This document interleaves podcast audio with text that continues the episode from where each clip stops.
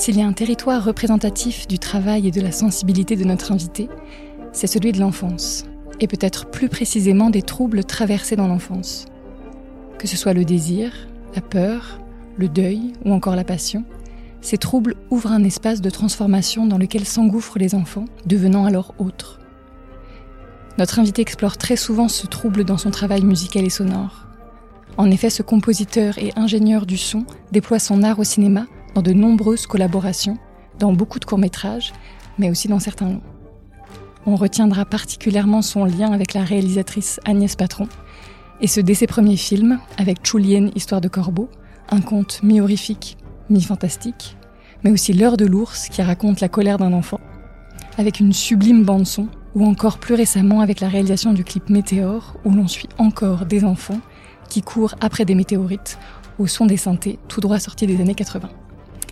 Alors bienvenue Pierre Oberkampf, on est très heureux de t'avoir à notre micro aujourd'hui et merci beaucoup d'avoir accepté notre invitation. Merci de m'accueillir. Et alors comme c'est de coutume, on va commencer par une courte citation cette fois. La musique ne vient pas de l'alambic du cerveau, elle vient de la sensibilité.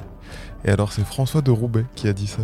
Je sais pas si ça résonne en toi, cette citation, ou même le travail de François de Roubaix, justement. Ah bah oui, c'est très bien résumé, et je, m'identifie totalement à, cette manière d'approcher de, la musique, euh, notamment pour l'image, parce que euh, je trouve qu'il y a quelque chose du, de l'ordre du lâcher-prise euh, qui est indispensable, à la, en tout cas pour moi, à la, à la créativité musicale.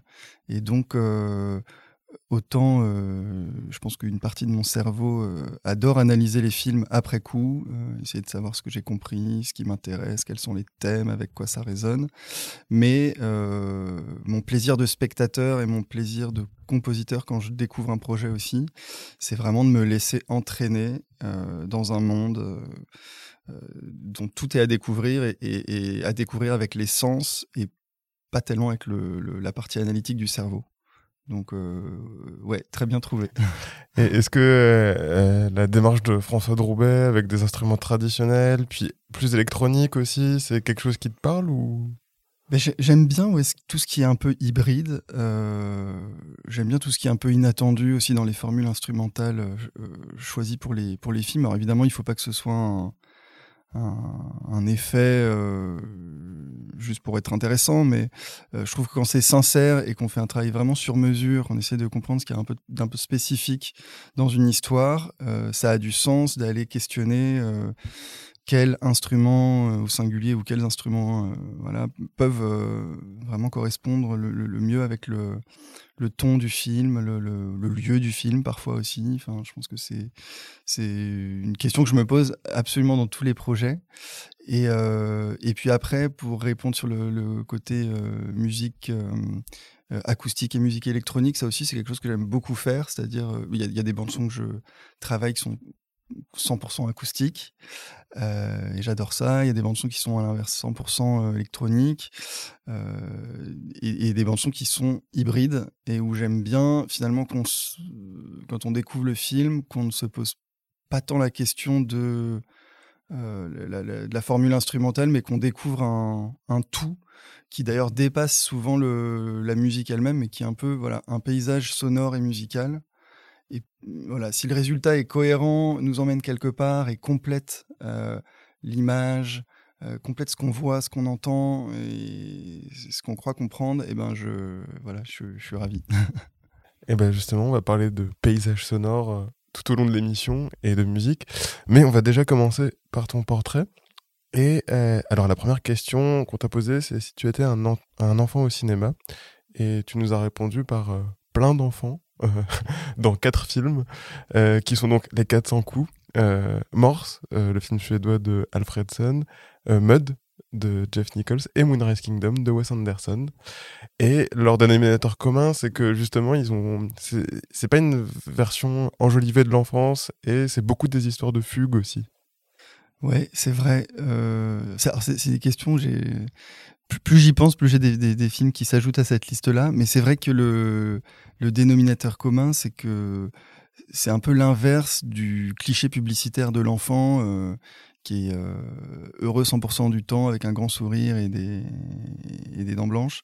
ce qui m'a touché dans tous ces films-là, aussi différents soient-ils dans leur, dans leur forme, dans leur mise en scène, dans leur, même dans leurs époques aussi, qui sont pas du tout les mêmes, mais c'est qu'il y a une... ça, montre des enfants, alors qu'ils sont parfois des enfants vraiment enfants, parfois plutôt des, adolescents. Euh, voilà, je prends l'enfance un peu au sens large, mais il y a une, euh, y a une insatisfaction à, être enfant pour tous ces personnages euh, principaux.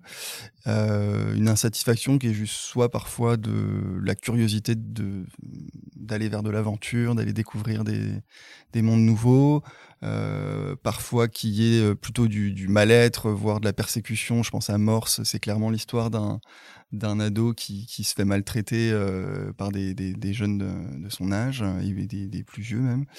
Euh, mais euh, voilà, c'est pas un long fleuve tranquille et il y a un il y a un désir de, de, bah de, déjà un peu de survivre à ce, ce, ce, milieu d'enfance et d'aller voir plus loin en fait c'est ça que qui me touche je crois dans ces films c'est le, le, les chemins de traverse un peu que qu'empruntent ces, tous ces enfants là euh, pour s'évader, pour découvrir, euh, pour euh, grandir. C'est souvent des il y a souvent un peu en creux aussi du, du, du roman d'apprentissage ou du voilà un parcours initiatique que je trouve assez assez réjouissant et puis souvent en tout cas ça me touche aussi dans je pense à Mud qui est un film en un sens assez simple assez c'est pas un film très complexe dans sa, dans sa narration, euh, c'est assez contemplatif finalement. Mais euh, j'aime bien ce, ce, parcours de ces, deux enfants, qui ou deux ados même, qui, qui explorent les rives du Mississippi, qui trouvent une île euh, déserte, qui voient un, un bateau échoué qui voilà qui décide que c'est finalement ça c'est un peu plus la vie que d'aller en classe et, voilà ils sont confrontés au monde des, adultes mais euh, par le biais de l'aventure euh, et ça je trouve ça je trouve ça assez réjouissant et c'est étonnant aussi parce que c'est dans les enfants que tu as cités c'est aussi euh, dans les films il y a des moments de que j'appellerais de pure enfance, enfin dans le sens où on sent que c'est totalement détaché du monde des adultes. Je ne sais pas si c'est des moments aussi qui te touchent toi ou pas du tout. Oui, oui, c'est vrai. Euh, ça faisait longtemps que j'avais pas revu les, les 400 coups, mais il y a, en fait, ce qui est très fort aussi dans ce film et qui le rend euh, euh, assez, je trouve, éternel, même si c'est filmé dans le Paris qui nous paraît très vieillot maintenant, mais du point de vue du regard sur l'enfance, je trouve que c'est finalement toujours très d'actualité, très universelle, parce que euh, le, on, reste en fait euh, euh, centré sur l'enfant et sa solitude, et que finalement les, adultes et leurs problèmes d'adultes mm, font des, des, voilà se heurtent au quotidien de l'enfant, mais ne sont des poids pour lui en un sens, sont des, des, des puis des souffrances des aussi. souffrances, et, voilà, tout à fait. Mais euh, il y a, voilà, il y a vraiment l'idée que l'enfant est quand même un peu seul, quoi. Il a des, il a des amis euh, qui sont plus ou moins des bons amis d'ailleurs, mais euh, il y, a une espèce de regard sur qu'est-ce que c'est que d'être enfant dans son monde intérieur et de d'aller de l'avant en fait. Totalement. Et ça me fait penser parce que la seconde question qu'on t'a posée, c'est si tu étais une atmosphère au cinéma, laquelle serais-tu? Et là, tu nous as cité le film de Jane Campion, Bright Star. Et en fait, ce n'est pas des enfants qui sont montrés à l'écran, c'est deux jeunes adultes, mais il y a quand même quelque chose de très adolescent entre les deux. Et il y a aussi quelque chose de la solitude, je trouve, parce qu'ils ils sont tous les deux donc très amoureux. C'est l'histoire de John Keats et de Fanny Brown. Et il y a beaucoup de moments dans le film où ils sont très seuls, en fait. On montre chacun leur solitude, enfin, surtout celle de Fanny Brown. Oui, c'est vrai. J'avais pas, euh, pas pensé à ce lien avec l'enfance, mais c'est vrai qu'il y a deux solitudes assez différentes. Le, euh, le, poète John Keats, il est seul parce qu'il est, il est, seul d'abord parce qu'il est pauvre aussi, donc il est un peu enfermé dans son. Il, a besoin des autres, donc il a, lui, il est un peu obligé de rompre sa solitude parce que il, faut bien qu'il vive et que tout seul, il n'est pas grand chose.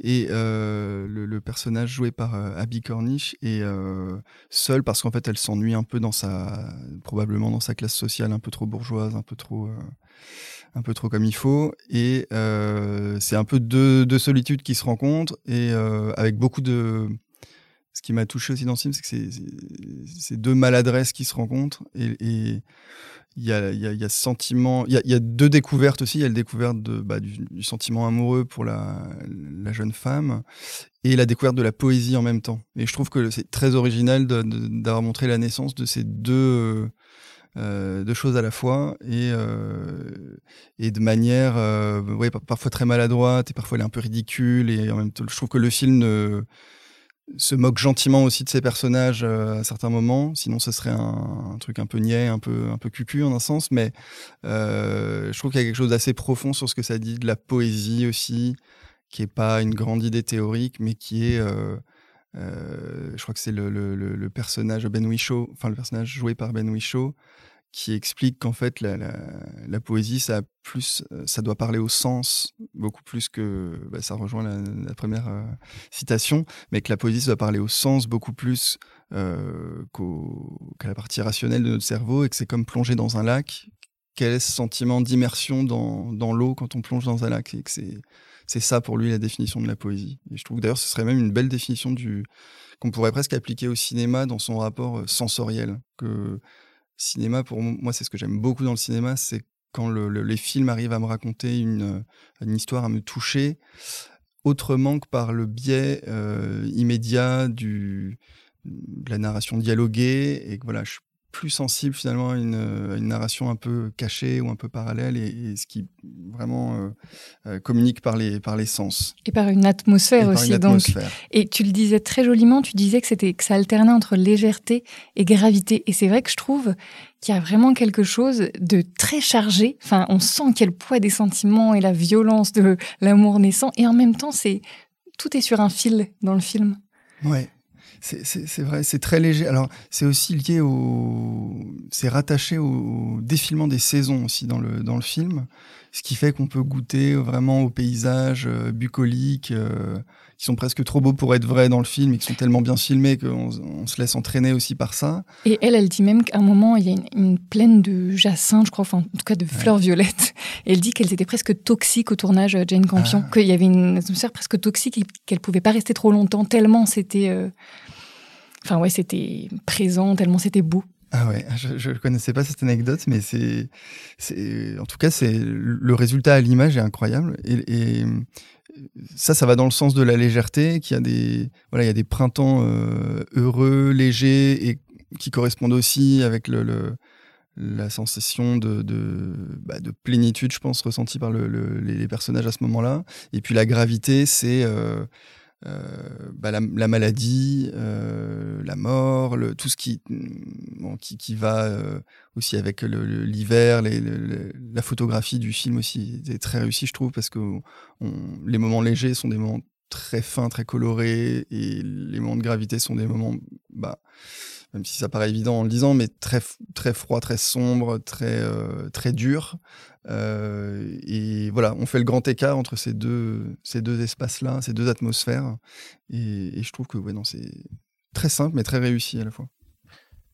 Alors, on va changer d'atmosphère maintenant, parce qu'on t'a demandé euh, si tu étais une violence au cinéma à laquelle tu serais. Et alors, tu nous as répondu par There Will Be Blood. Je l'ai revu il n'y a pas, si longtemps que ça, et, c'est vrai que c'est la violence irradie tout le film. Je trouve que le, geste même du personnage principal, joué par euh, Daniel Day-Lewis, est euh, violent au sens où déjà sa recherche obsessionnelle de, de c'est pas seulement de trouver du pétrole dans le film, c'est de finalement de, dominer tout ce territoire-là, de, convaincre des fermiers, coûte que coûte. Tous les, tous les coups sont permis. Au début des années, au début du XXe siècle, en fait, euh, sur une vingtaine, voire une trentaine d'années euh, aux États-Unis, donc. C'est ça. Et c'est vraiment une, grande fresque euh, romanesque.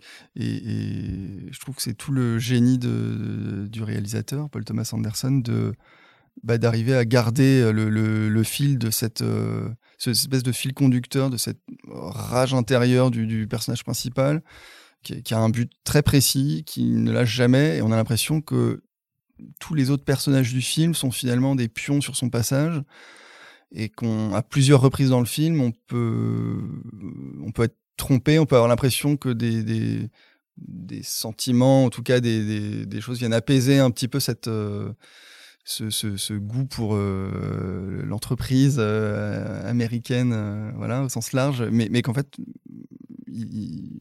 je pense que c'est un personnage qui n'est jamais rassasié. jamais rassasié, c'est ça. C'est un, un, ogre en fait. Et il y a des scènes, donc je vais pas dévoiler toutes les scènes, mais il y a des, des scènes d'une grande violence physique. des scènes de, il y a des scènes d'humiliation. quand il traîne, je me souviens d'une scène où il, Daniel Day-Lewis traîne le personnage joué par Paul Dano qui joue un, un, prêtre en quelque sorte fondateur d'un pasteur de, de euh, prédicateur voilà euh. qui, qui, fonde sa, nouvelle église et qui essaie de, récolter des fonds euh, comme il peut. Qui est très violent d'une certaine façon aussi. et, qui se fait traîner dans la boue voilà. La, fin évidemment du film que je ne dévoilerai pas pour ceux qui n'auraient pas vu encore le film est extrêmement violente aussi.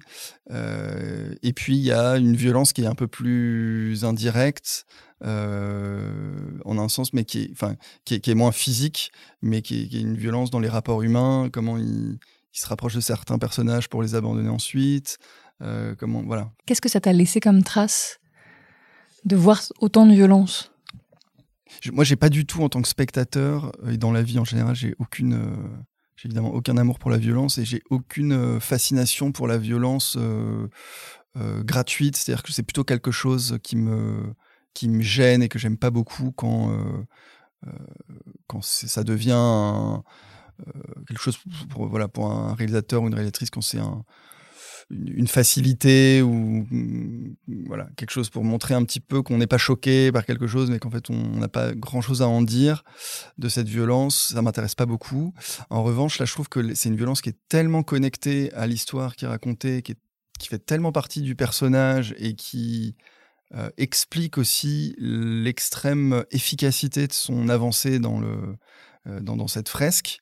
Euh, parce que c'est quelqu'un qui part. Le, film commence sur une scène incroyable où il est absolument tout seul dans une mine en train de chercher, je sais plus, de l'or ou il cherche pas du pétrole au début, mais c'est quand même l'histoire de quelqu'un qui est absolument tout seul et qui petit à petit va gravir les échelons à la force de son obsession et de sa colère et de sa violence.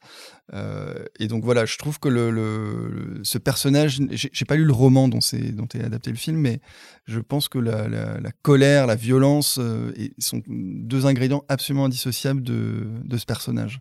Donc euh, voilà, ce qui m'a fasciné, c'est la, le fait qu'on soit obligé de prendre ce personnage de manière complètement comme un tout et, qu'on ne peut pas s'abstraire de, sa violence, même si elle est euh, parfois euh, choquante, parfois euh, dérangeante. dérangeante. mais non, c'est quelque chose de, fascinant et qui est, aussi, je pense, présent. C'est quelque chose qui est présent dans le roman, probablement, qui est présent largement dans l'écriture du scénario, mais je pense qu'il y a une incroyable performance aussi d'acteur de, de Daniel Day-Lewis.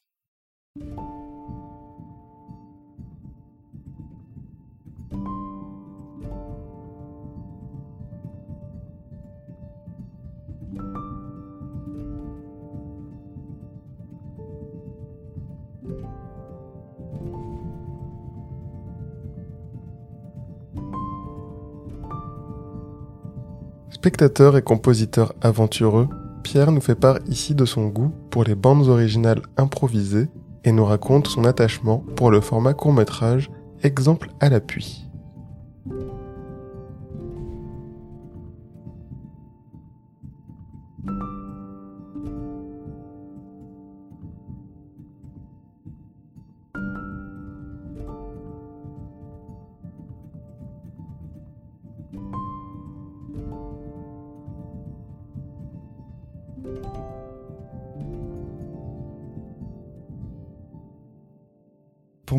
Court métrage, qui est vraiment un format que j'adore, euh, à la fois en tant que spectateur et, comme compositeur aussi.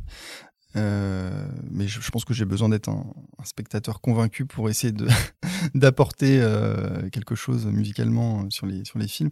Mais tous ces films-là, oui, m'ont beaucoup fasciné. Et le, court métrage pour moi, c'est vraiment un, laboratoire créatif.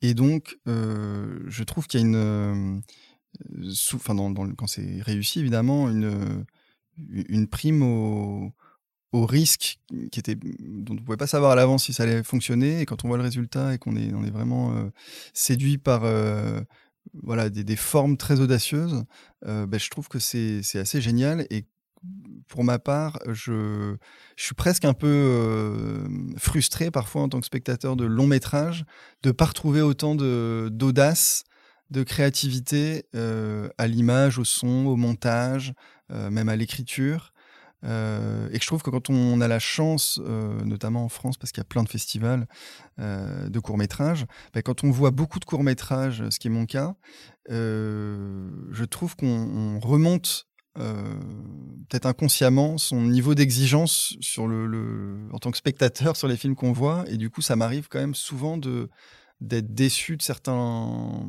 films de, voilà, de, de long métrage euh, qui, sont euh, vraiment pas du tout des mauvais films, mais, où je me dis, tiens, euh, avec tel sujet, tel fond, bah, la, forme est un peu, sage, le, je sais pas, le montage un peu, un peu anormalement classique par rapport à son sujet. Ou des...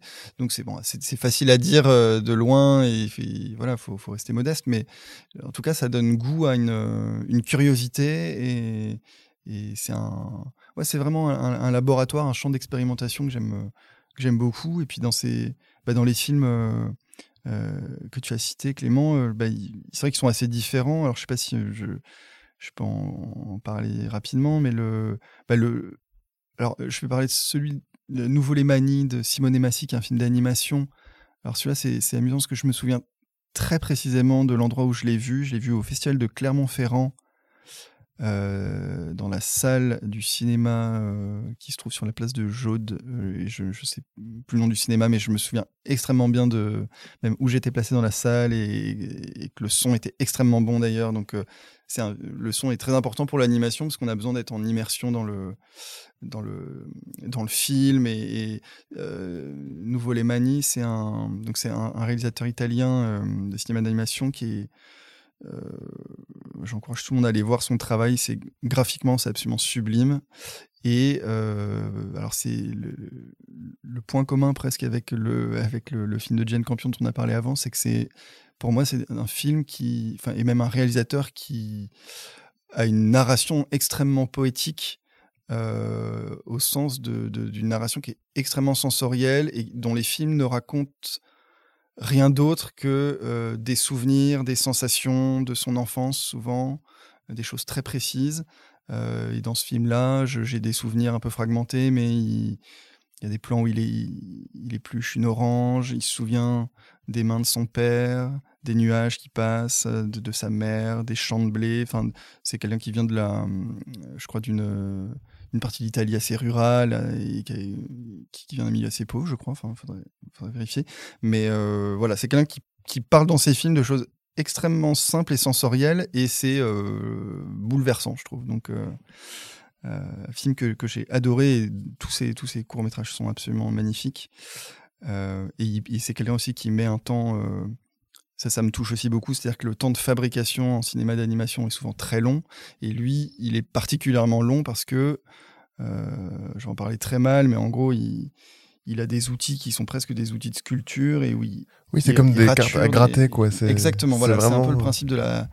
Euh, il, enfin, il, découpe un petit peu, euh, il, fait des, quadrillages. Euh, les, visages sont très très beaux dans ses films. Enfin voilà, mais ça prend un temps, un temps incroyable à, faire. Donc quand le résultat est aussi beau et que le temps qu'il a fallu pour faire ce film est aussi énorme, je trouve que ça, force l'admiration. Euh, et puis, alors, le, deuxième film, c'était J'entends ton cri de Pablo Lamar. Alors, ça, je, crois que je ne l'ai pas vu en salle, mais que j'avais. je l'avais vu sur un DVD de la semaine de la critique, je crois. Et ça m'avait beaucoup plu. Euh, parce que voilà, c'est un plan séquence d'un homme. Euh, donc c'est un, plan d'une colline au crépuscule avec une, juste une cabane euh, et on entend au son le, le, vent les criquets. Il y a un homme seul qui attend devant cette maison. Et puis on découvre qu'en fait une cérémonie funéraire est en cours. et qu'un cortège passe, s'en va, et que cet homme qui est rentré dans la cabane finit par en sortir, le dernier, et reste seul sur le, devant cette maison. Et donc, c'est un film absolument sans dialogue. Je trouve que l'image est vraiment magnifique. Il dure à peu près 10 minutes. Et ce que j'aime beaucoup dans ce film-là, c'est qu'il y a une place énorme à l'interprétation, euh, même si on comprend ce qui se passe, puisque le, le, cortège funéraire qui passe est quand même assez objectif, on peut pas se tromper sur ce sens-là. Mais euh, moi, ce qui m'a touché dans ce film, c'est notamment voilà qui est cet homme. Euh, j'entends et, le titre, j'entends ton cri. Bah voilà, c'est mon interprétation subjective, c'est que voilà, c'est peut-être celui qui est le plus bouleversé par euh, ce, décès, et c'est celui qui est un peu en retrait du groupe, donc il y, a un mystère qui plane sur ce, sur ce film et voilà, quand il y a un mystère dans un film, c'est ce que je préfère. Donc, euh. Alors on va continuer à parler de films euh, mystérieux et aussi assez euh, immersifs parce qu'on t'a demandé un film dont la musique ou enfin toute la bande son d'ailleurs t'aurait donné envie de danser ou au moins de sauter de, de, ton siège. Et alors tu nous as répondu par par deux films. déjà Punch Drunk Love toujours de Paul Thomas Anderson, avec une musique euh, de John euh, Bryan. C'est ça. Et par euh, Birdman de Iñárritu. Et avec une musique d'Antonio Sanchez, donc qui était batteur, enfin qui est batteur notamment pour Pat Metheny et qui a totalement improvisé la musique sur le tournage et au montage. Ouais. Bah, les deux films sont très différents, mais ils ont comme point commun que c'est une partition assez rythmique. Euh, Punch Drunk Love, ce que j'aime beaucoup dans la, dans la bande-son, qui effectivement donne assez envie de danser, mais de, danser comme un, mauvais danseur que je suis, c'est-à-dire de manière un peu euh, euh, désordonnée, un peu folle. Et ce que j'aime bien, c'est que la musique dans ce film est. C'est un peu la petite musique intérieure du personnage qui, se réjouit de, de, ce qui lui arrive dans la vie, euh, et que c'est à la fois fantastique de tomber amoureux, mais qu'à la fois tout est assez chaotique et rien ne se passe comme il faudrait.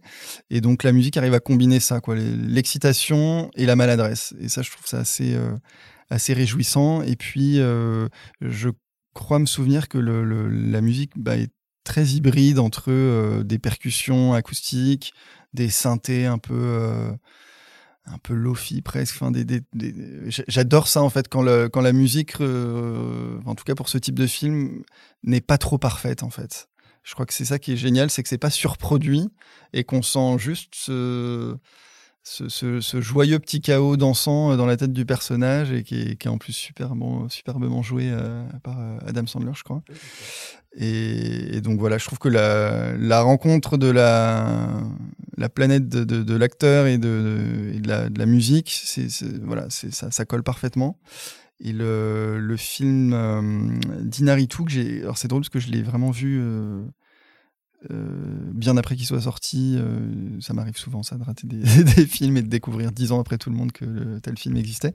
Mais euh, du coup, j'ai été assez réjoui par le. J'en attendais rien de particulier et j'ai bien aimé ce côté très libre, très lâché de, des improvisations de batterie qui qui sont bah, euh, voilà pareil ça résonne avec le, petit chaos euh, mental du personnage principal qui est lui aussi dans une période de crise dans sa vie euh, qui doit qui, est un peu tiraillé entre ses succès passés à Hollywood et sa, carrière d'acteur au théâtre un peu plus branché. Et donc il est en, il est en pleine crise mais il, il, se passe plein de choses le film avance.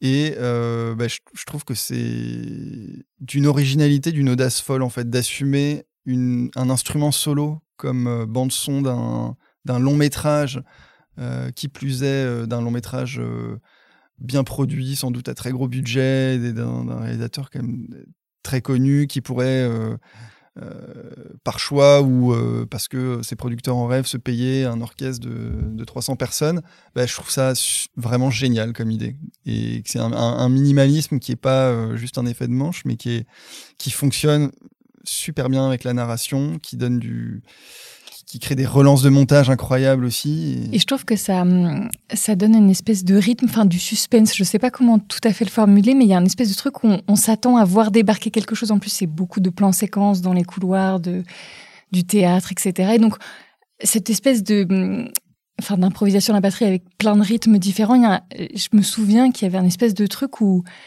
ouais, comme s'il y avait une surprise qui allait débarquer. On ne sait pas très bien à quel moment. Ouais, c'est très vrai, c'est très vrai. Et puis c'est vrai qu'il y a le, petit clin d'œil aussi euh, inconscient avec la, batterie et les, roulements de caisse claire, etc.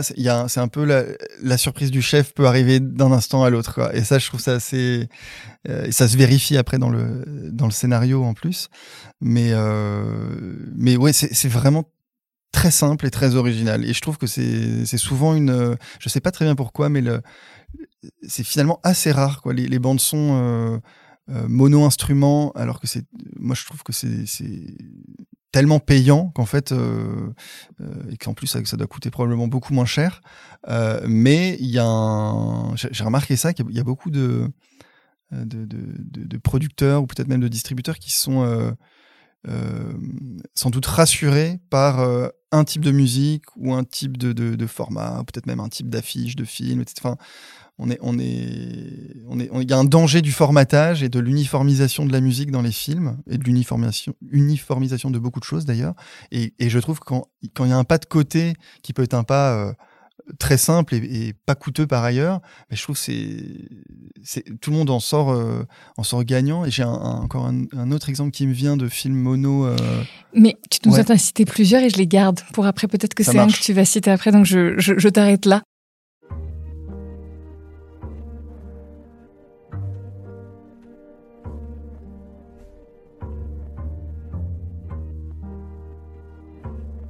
Et nous reprenons ensuite avec un film que Pierre aurait aimé rêver, Eternal Sunshine of the Spotless Mind de Michel Gondry. Une œuvre où tout semble épouser la structure du rêve et des souvenirs, du scénario à tiroir de Charlie Kaufman à la bande originale vraiment originale de John Bryan.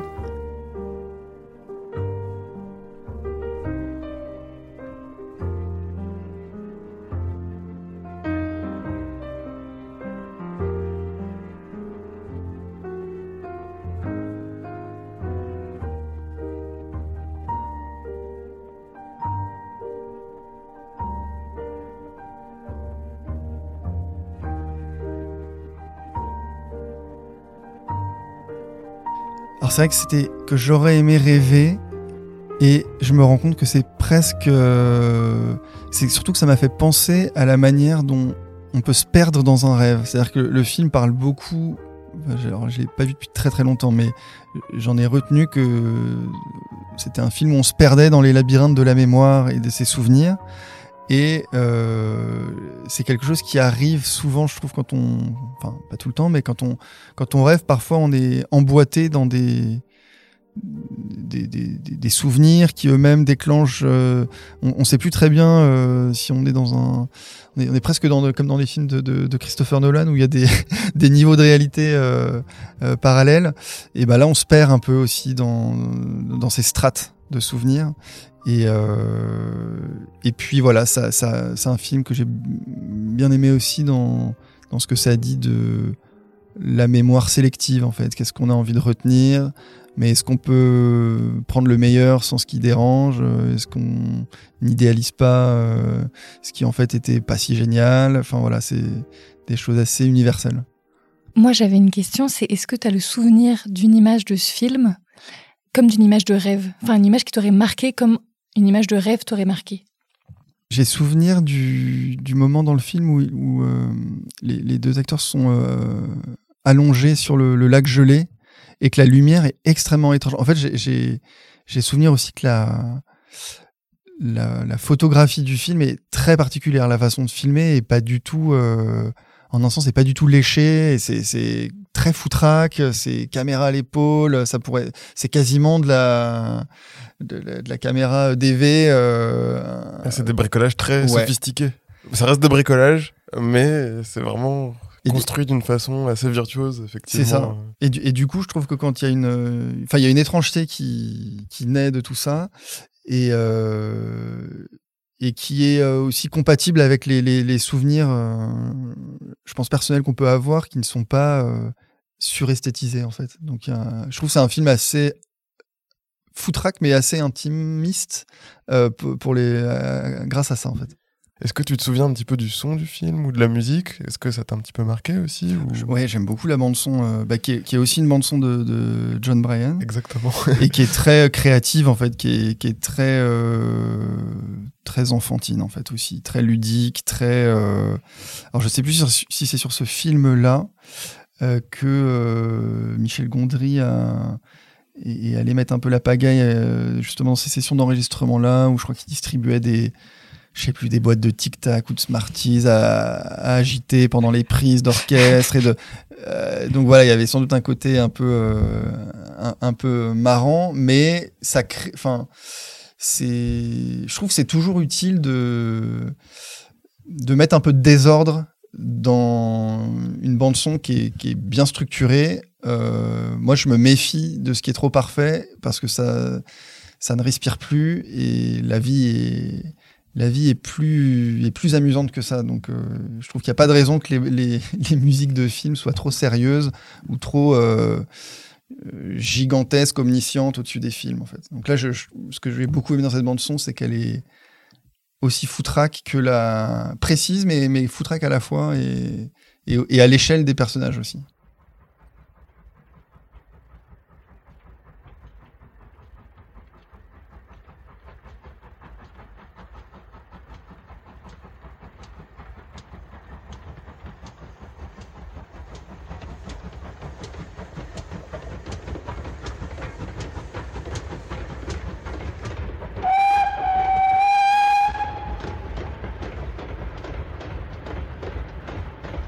Sa carte blanche, notre invité revient sur la violence présente dans le film de Paul Thomas Anderson, There Will Blood, et plus particulièrement sur la scène d'abandon qui l'a le plus marqué.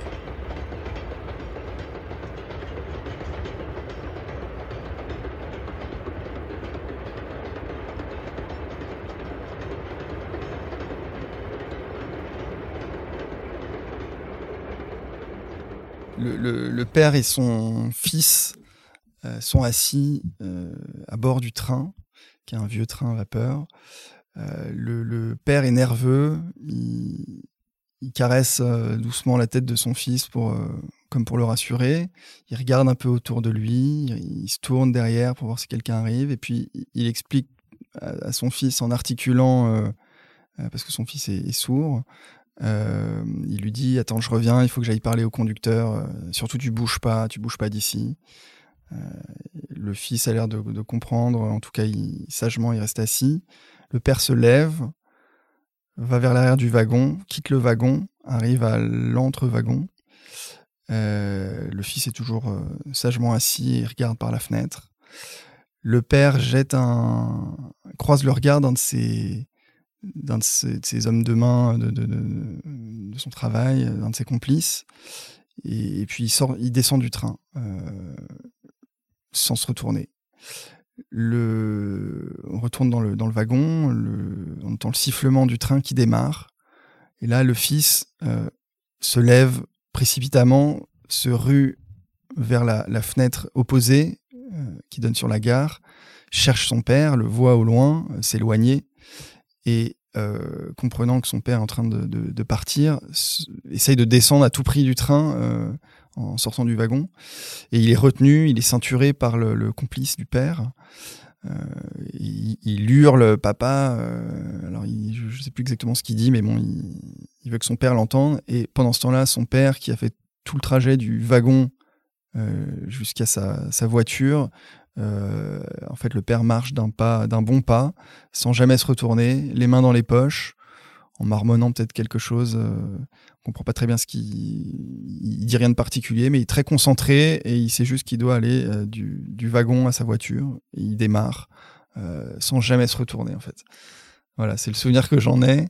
Et effectivement, il n'y a pas de musique et le son est hyper important dans, dans, cette scène parce que notamment on entend le train siffler, le, le sifflement du train qui dit le train démarre et papa n'est pas revenu. C'est d'une violence en fait inouïe parce qu'on est on a une empathie folle pour le pour l'enfant qui en plus est un, enfant adoptif euh, qu'il a recueilli plutôt dans le film parce qu'un de ses ouvriers est, décédé dans un accident euh, euh, en cherchant du pétrole. Et, donc voilà là, un on découvre dans cette scène que l'abandon a été totalement planifié, préparé, que le complice était au bon endroit, prêt à prendre le relais du père et à ceinturer l'enfant au moment où l'enfant s'en rendrait compte. Donc tout a été calculé et c'est d'une euh, froideur et, enfin c'est ouais pour moi c'est presque la scène la plus violente du film en fait. C'est ça. Ce qui est assez troublant, c'est que c'est pas la scène la plus la plus spectaculaire. Elle est très facile à décomposer justement. Même techniquement, euh, voilà, il y a peut-être trois plans assez longs euh, et on s'y perd absolument pas. Donc, et pourtant, c'est l'une des plus déchirantes et les plus violentes. Alors peut-être parce que ça touche à quelque chose de l'intime ou, ou peut-être parce que c'est aussi là que le spectateur se dit euh, oui effectivement euh, le peu d'humanité qu'on pouvait voir dans le personnage joué par Daniel Day-Lewis finalement n'existe quasiment plus. Ouais, c'est vrai qu'aussi c'est une scène qui éclaire le, le personnage de Daniel Day-Lewis de manière un peu nouvelle parce que on, de mémoire on voit euh, à d'autres moments dans le film Daniel Day-Lewis avec son, enfin donc son fils adoptif de manière, euh, c'est pas un tendre, mais je veux dire il l'a dans ses bras. Parfois il se, il y a des moments assez beaux comme ça où du coup, on oui, de complicité, on dirait. Exactement, de complicité. Donc on peut projeter sur ces scènes qu'en fait, euh, c'est presque un bon père finalement, aussi horrible soit-il en affaires et dur soit-il, ça peut être un bon père. En fait, on découvre que euh, euh, non et que il en, surtout il a, il a utilisé quelque part depuis le début ce, cet enfant comme un, argument pour convaincre les fermiers du coin afin d'avoir plus de concessions et de, pouvoir puiser plus de pétrole. donc c'est assez, assez terrible, ouais. Et alors, est-ce que, euh, au-delà de cette scène-là, c'est un film que tu revois ou, ou pas? Enfin, Parce que la scène, j'ai l'impression que quand euh, on t'a posé la question de la violence et de la carte blanche, euh, j'ai l'impression que ça s'est imposé assez facilement. À ouais, toi, là. ouais c'est bah, c'est vraiment une scène qui m'a beaucoup marqué.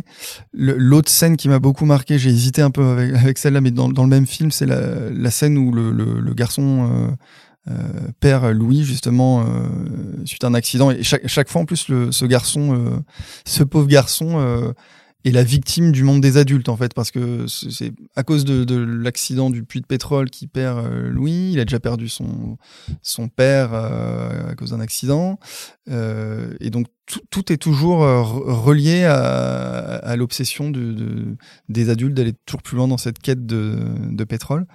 Euh, mais euh, je l'ai revu en entier, le, le There Will Be Blood, et c'est ouais, j'ai trouvé ça magistral. Et je pense que c'est le genre de film qui est dans lequel on peut, euh, il y, a toujours des, des, choses à redécouvrir, des des détails euh, historiques, des je me souviens que la première fois que j'avais vu le film, par exemple, parce que souvent, je suis, ça m'arrive très souvent au cinéma, euh, comme spectateur, je suis assez.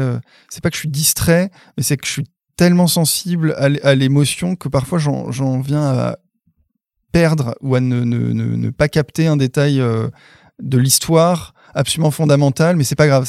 par exemple, je, crois que la première fois que j'ai vu ce film-là, je n'avais pas du tout euh, perçu que le fils était un fils adoptif. Moi non plus, oui. Ça m'a complètement échappé. Et du coup, j'avais pris comme acquis que finalement, c'était voilà, euh, Daniel Day-Lewis euh, était un bon père au début et voilà, il, en faisait son affaire.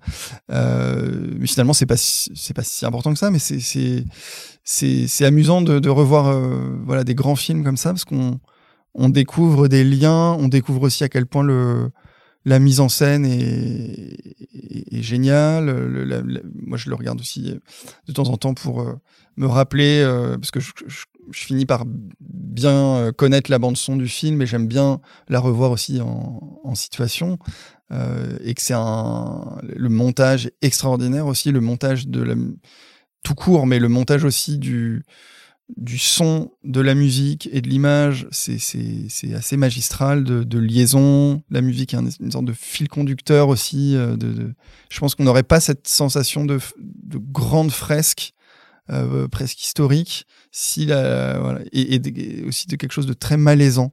Il y a quelque chose de, avec des, des accords comme ça, il y a quelque chose de très atonal, très dissonant, euh, très rythmé, très large en même temps, comme le, le désert dans lequel ça se passe. Euh, donc ça fait c'est vraiment une composante du film énorme. Très atmosphérique aussi. C'est, on, on, a sorti, enfin, Johnny Greenwood a sorti le violon, mais c'est pas, enfin, ça, ça, ça, donne pas envie de pleurer. La musique, elle, euh, elle vient pas euh, surligner euh, le tragique, elle vient plutôt, ouais, apporter une espèce d'inconfort. C'est ça, elle est, elle est source de tension en fait. Le, le, le, la musique commence aussi, le, film commence sans musique, et au moment où la musique commence, euh, on est dans le désert et on, on, découvre en fait que euh, en filigrane il va se passer des choses pas si enfin voilà ça, résonne avec le titre en fait. There Will Be Blood euh, tout est dit avec les premiers accords de la musique mais c'est une, une, façon originale d'amener le, le sujet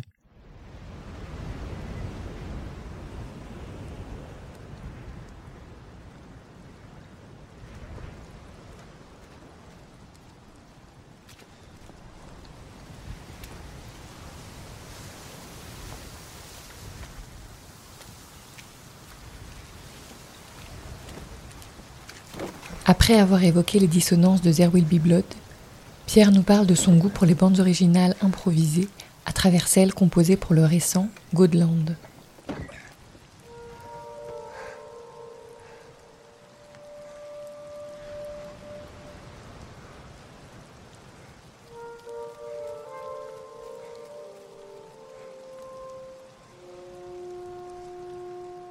Ah oui, j'ai trouvé ça extraordinaire. Ce, ce... Le, bah, déjà, je trouve que le film est, est, est, vraiment très très bien réalisé. Le montage est incroyable et la bande son et euh, là justement donne un, un élan, une, une, étrangeté, un mystère. Il y a une, une couleur au film.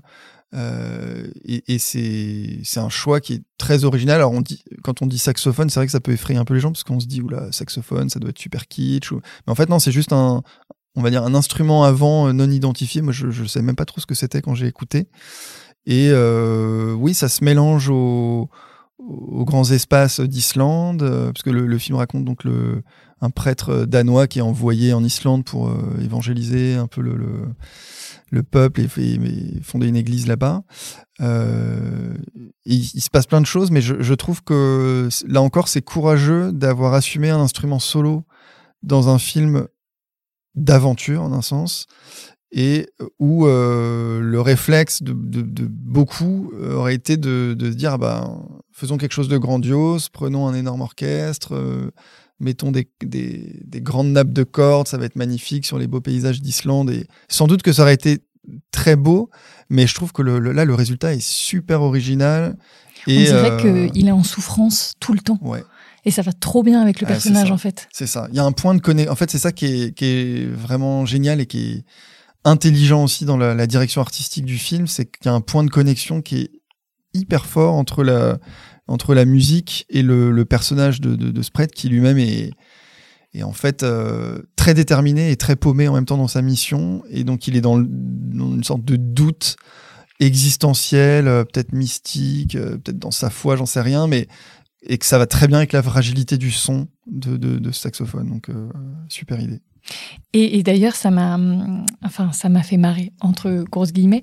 C'est, euh, c'est un, un, musicien qui s'appelle Alex Zhang Hung Tai, qui est moitié, enfin, qui est d'origine chinoise, je crois bien, mais qui vit en, au Canada et qui a beaucoup travaillé avec David Lynch. Ah. Et c'est lui qui a réalisé en impro le, enfin, la bande originale du film. Ah ben voilà, ben je, je, savais pas tout ça, mais. Mais c'était la petite anecdote. c'est super, non mais comme quoi, je pense qu'il y, y, a quelque chose qui me touche dans le, le les musiques improvisées euh, à l'image quand c'est réussi, évidemment, parce que le, le, le danger de l'improvisation à l'image aussi parfois, c'est de euh, quel danger de la musique tout court, c'est de surjouer. Comme il y a un plaisir de musicien à jouer, à improviser, on peut être entraîné dans sa mélodie, dans sa technicité, dans sa virtuosité. Je pense que la virtuosité est un, danger absolu presque pour la musique de film et qu'il y, y, a une prime presque à la simplicité en fait. Et, en revanche, quand on est, quand on arrive à être un peu euh, dans les purs, ben, ça donne des, choses euh, formidables. Et puis oui, David Lynch, c'est tellement un, génie du son que ça m'étonne pas en fait. On t'a demandé ensuite si tu avais un film à transmettre à un adolescent ou une adolescente, lequel serait-il? Et là, tu nous as parlé du film Two Lovers de James Gray, qui est aussi un film avec des adultes, mais on dirait que c'est des adolescents. Ouais, c'est vrai. Euh, alors, je sais plus pourquoi j'avais pensé à ça. Je crois que c'est parce que le, le, personnage de joué par euh, Joaquin, Phoenix, est totalement euh, tiraillé en fait entre entre deux, deux femmes euh, et qu'il est, euh, c'est vraiment une tragédie en fait ce film et qu'il est, il voudrait absolument plaire à la, à la personne qui en fait n'a pas besoin de lui quoi. Et, du coup il va dans le mur, il est très désespéré dans sa vie. Enfin le film est très sombre et, et il commence par une tentative de suicide. voilà donc c'est vraiment euh, euh, très lourd, très sombre, mais je trouve qu'il y a une, euh, il y a quelque chose de réussi dans euh, cette, cette, ce portrait en fait du, du, du personnage qui se retrouve à un carrefour un peu dans sa vie et qui qui a le choix en fait entre quelque chose de peut-être d'un choix de raison confortable et un choix de plus de, de, passion, mais de passion en fait dangereuse et très destructrice, et que finalement il y a une, euh, le film est pas du tout un film moralisateur, mais je trouve qu'il y a quelque chose d'assez euh, d'assez touchant où on se dit mais c'est amusant comme parfois un personnage peut faire des, des détours incroyables pour qui, l'éloigne de son propre bonheur et de, de, de, son salut juste parce que euh, euh il n'arrive pas à voir qu'il y a quelque chose de, de, bon pour lui juste à côté en fait. Et donc euh, ça sans doute que c'est un sentiment qui peut parler à à, l'adolescence en fait ce, ce, côté de torturé un peu. Torturé mais mais sincère en fait je trouve. Il est il est assez il est pas euh, comment dire il est il, est courageux dans son exploration de de, de, voilà de, de ce qu'il cherche à euh, il sait pas très bien ce qu'il cherche d'ailleurs mais il explore il se perd et, euh, et ça je trouve que c'est forcément une sensation un sentiment que, que, tout le monde a dû vivre au moins une fois d'une manière ou d'une autre mais c'est vrai qu'il a une façon très adolescente de bon déjà d'agir de façon générale, il habite encore chez ses parents et, et même dans l'exploration euh, de son sentiment amoureux parce que bah, quand on est triste, on se morfond, on écoute une chanson triste. Bon, lui, c'est de l'opéra. Euh, quand on quand ça va bien, on sent un peu pousser des ailes. Et puis, bah, sur la piste de danse, il est totalement. Euh, enfin, il fait une impro mais magistrale. Donc, euh, c'est vrai qu'il y a quelque chose, oui, de l'ordre de l'adolescence dans cette façon d'être amoureux. Et même à la fin, je trouve que James Gray euh, a choisi la très bonne fin par rapport à ce sentiment adolescent. C'est parce qu'il veut se suicider et finalement, c'est pas que c'est pas si grave ce qui se passe, mais que, en fait, la vie continue et il se range. Mais il y a quelque chose, je trouve, de, très proche de la gravité qu'un adolescent peut donner à un événement. Alors que finalement, euh, c'est pas que ça va aller, mais c'est que ça continue, quoi. Ouais, tout à fait, tout à fait. il est ramené à la, à la vie et puis il est il, est très dans sa tête en fait aussi hein, je pense donc il est c'est une tragédie assez euh, intérieure finalement parce que il a il a toutes les raisons d'être euh, euh, heureux et je, crois qu'il y a aussi une dimension dans le film qui est qui il voudrait un peu s'échapper de de son destin familial où sa famille aimerait bien qu'il épouse la fille euh, des copains, etc. Et donc il est, il a besoin d'aller, euh, s'échapper, mais en fait, ça le mène à un peu à un peu nulle part en fait. Donc voilà, c'est, un film qui parle pas mal de l'acceptation aussi de, non pas du destin, mais qu'en tout cas euh, de l'identité, d'où, vient cette, ce, personnage et que il se, il se rêve sans doute quelqu'un d'autre, mais qui en fait il, il peut pas échapper à son milieu non plus quoi.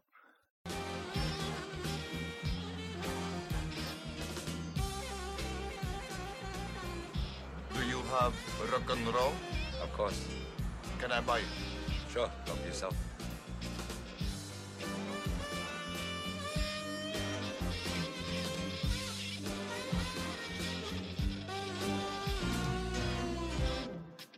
Pour refuge, Pierre a choisi les œuvres de deux cinéastes si loin et pourtant si proches pour leur formalisme et leur mélancolie. L'américain Wes Anderson et le finlandais Aki Kaurismäki.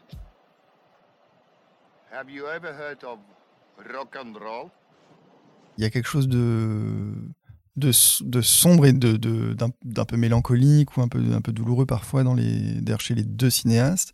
Le, euh, Aki ce que j'adore, c'est le, c'est euh, bah, déjà j'adore le, les figures de, de, de losers magnifiques et que c'est quand même quelqu'un qui a exploré ça dans tous ses films et j'ai l'impression qu'il raconte le même film avec des variations euh, subtiles mais qu'en fait c'est aussi pour ça qu'on aime aller revoir euh, enfin voir et redécouvrir tous ces films. Et que bah, formellement voilà il y a euh, j'ai oublié la moitié des histoires de ces films, mais par contre, je sais que euh, j'ai en tête une nuit bleue avec des scènes de restaurants et de couples un peu paumés qui échangent des regards et qui ont et des, belles voitures et un, un du, du, rock un peu vintage. Enfin, il y a un côté voilà comme ça avec des ingrédients que, que j'aime bien retrouver tout en sachant que c'est pas la surprise qui va me toucher, c'est le fait de d'être bien dans cet endroit que je connais déjà un peu déjà.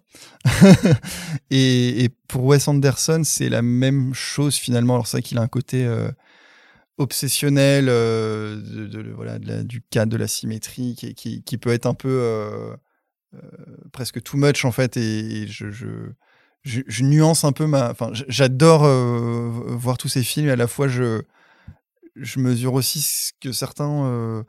Enfin, je les trouve pas du même niveau euh, parce que voilà, il y, en a où je trouve que la forme est un peu au-dessus de ce qui. Le fond n'est pas au niveau de la forme parfois, mais que la forme est tellement efficace que finalement on se laisse embarquer euh, là-dedans. Mais euh, voilà, bon ou, mauvais, ce serait prétentieux de dire ça, mais ce que j'aime, c'est retrouver des ingrédients. voilà, c'est une espèce de, saga, de, suite à, Et puis c'est des gens très, sans doute, bah voilà, très obsessionnels et qui ont creusé un. Un, sillon avec ça et je, trouve que c'est amusant en fait d'aller découvrir euh, le dernier euh, Aki Kaurismäki, le dernier Wes Anderson, comme euh, certains sont contents d'aller voir le dernier James Bond ou d'aller lire le dernier Astérix, j'en sais rien. Enfin, voilà. Oui, c'est le retour d'un univers dans lequel on, on, se sent bien. Mais alors, je pense que ces deux cinéastes sont totalement obsessionnels et à mon avis ça cache euh, assez mal une espèce de mélancolie ou quelque chose comme ça. Est-ce que euh, toi c'est des films que tu revois quand tu es dans ce genre d'état ou pas du tout enfin...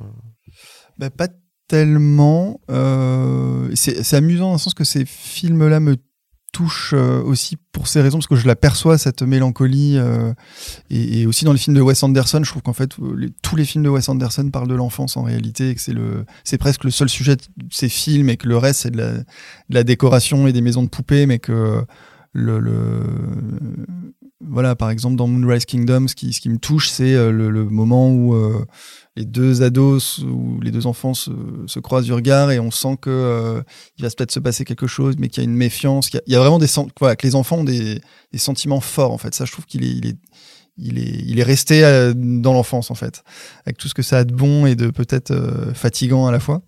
Euh, mais, mais oui, il y a une, il y a une mélancolie, alors que moi je ressens pas je pense, euh, ça me touche sans pour autant que je la ressente dans, ma vie euh, de tous les jours, mais euh, il y a un exercice de sincérité que j'apprécie en fait, qui boucle avec ce qu'on a dit au début sur voilà, les enfants sont pas des des clichés de, de, bonheur absolu et non ils ont des ils vivent des, des, grandes émotions et puis dans les films de, de Coris Maki il y a aussi ce que j'aime bien c'est le fait de traiter de choses finalement assez grave, assez dur euh, euh, sur la société, euh, le, le, le socialement c'est dur, économiquement on, sent qu'il y a toujours la crise économique. voilà, c'est ça.